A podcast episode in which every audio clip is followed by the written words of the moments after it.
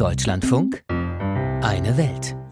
Innerhalb von zehn Jahren hat sich die Kokainproduktion weltweit verdoppelt. Vor allem in Südamerika wird derzeit brutal um Märkte und Transportrouten gekämpft.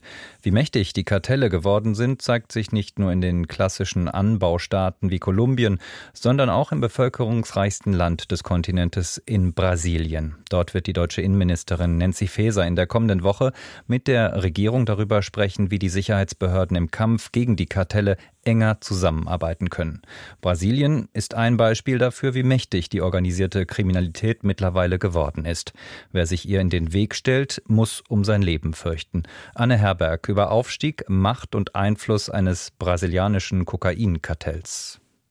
Codeworte und Pfeile, ein Lastwagen, eine Brücke, mit rotem Kugelschreiber auf einen Zettel gekritzelt. Was die brasilianischen Ermittler da im Jahr 2018 fanden, war ein ausgeklügelter Fluchtplan und eine Anleitung zu einem beispiellosen Massaker.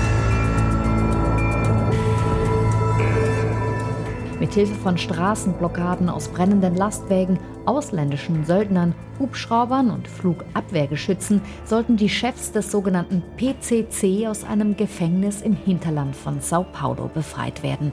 Doch dazu kam es nicht, weil Staatsanwalt Lincoln Gakia die mächtigen Verbrecherbosse vorher in Hochsicherheitsgefängnisse verlegen ließ. Damit allerdings war auch sein bisheriges Leben vorbei.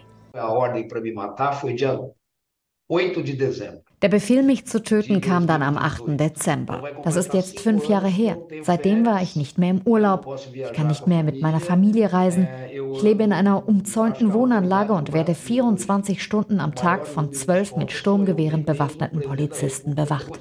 Wohin ich gehe, gehen sie auch. Niemand in Brasilien hat eine größere Eskorte. Auch unser Präsident nicht. Aber es ist mein Leben seit fünf Jahren.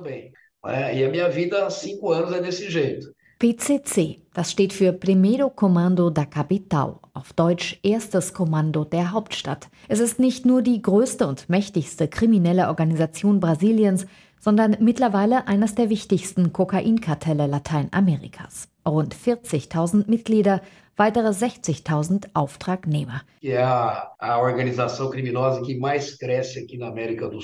Es ist die am schnellsten wachsende kriminelle Organisation Südamerikas und das geschieht heute hauptsächlich aufgrund des internationalen Kokainhandels nach Europa.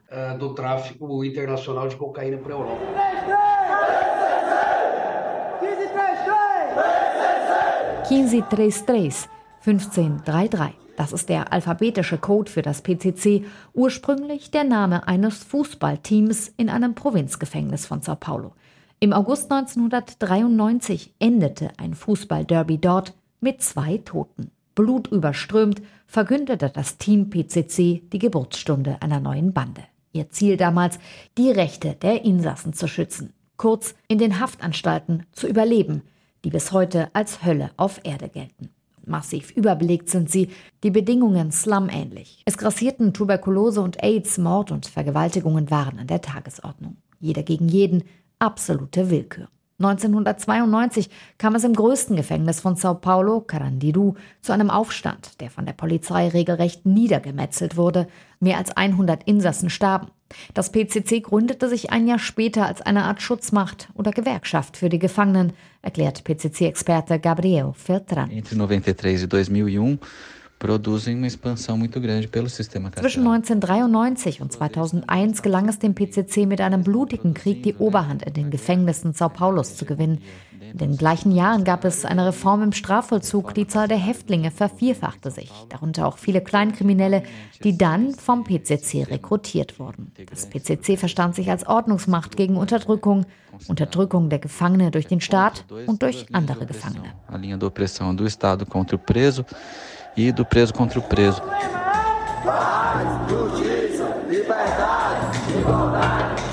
Frieden, Gerechtigkeit, Freiheit, Gleichheit und Einheit für alle heißt noch heute der Leitspruch des PCC. Die Mitglieder werden getauft zu Irmaus, zu Brüdern. Im Jahr 2006 versetzten sie ganz Brasilien in Schock, als das PCC die Megametropole São Paulo lahmlegte. Busse brannten, mehr als 40 Staatsbedienstete wurden ermordet. Die Behörden waren völlig überrascht, sagt Alan Abreu, investigativer Journalist, der sich auf das PCC spezialisiert hat. Das PCC ist interessanterweise nicht klassisch hierarchisch organisiert. Es gibt zwar eine Führung, alias Marcola, aber das PCC ist nicht von ihm abhängig. Es gibt horizontale Strukturen, Gremien, die sich Sintonias nennen. Die Mitglieder können auch unabhängig und persönliche Geschäfte machen. Das PCC verlangt keine Exklusivität, nur Loyalität. Es ist ein großes, sehr gut organisiertes Unternehmen und diese Struktur hilft ihm, immer weiter zu wachsen.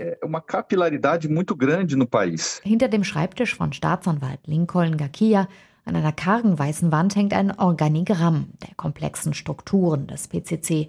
Das ist beim Videocall zu sehen. 2016 begann die Organisation nach Übersee zu expandieren. Man schloss Geschäfte mit der italienischen Ndrangheta, mit serbischen, albanischen, aber auch afrikanischen Mafiagruppen. Das PCC kauft die Drogen von den Produzenten in Peru und Bolivien für rund 1200 bis 1800 US-Dollar und organisiert den Export, der zu 90 Prozent per Schiff durchgeführt wird. In Europa bekommt man dann für das Kilo 35.000 US-Dollar. In Frankreich lag der Preis sogar schon mal bei 80.000.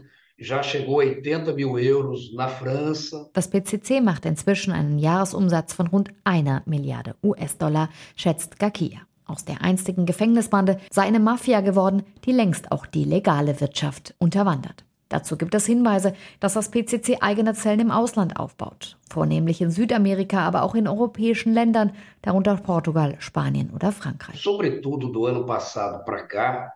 Insbesondere im vergangenen Jahr habe ich unter europäischen Polizeibeamten eine große Besorgnis über das Wachstum des PCC und die Verhaftungen von mit dem PCC verbundenen Mitgliedern festgestellt. Die Zusammenarbeit hat zugenommen. Mein Eindruck war allerdings, dass die Zusammenarbeit mit Deutschland am schwierigsten war, beziehungsweise die Strafverfolgung dort nicht auf die Art von Strukturen vorbereitet ist, mit denen sie es jetzt zu tun haben. Die Verlegung der PCC-Bosse 2018 hat den Aufstieg des Verbrechersyndikates nicht stoppen können. Und am Tag vor dem Interview mit der ARD seien plötzlich seltsame Drohnen über seinem Haus aufgetaucht sagt Anwalt Gakia. Sie versuchen weiter, mich umzubringen. Aber das hält mich nicht ab. Ich mache weiter, arbeite, ermittle. Aufstieg, Macht und Einfluss des brasilianischen PCC-Kokainkartells. Hintergründe waren das von Südamerika-Korrespondentin Anne Herberg.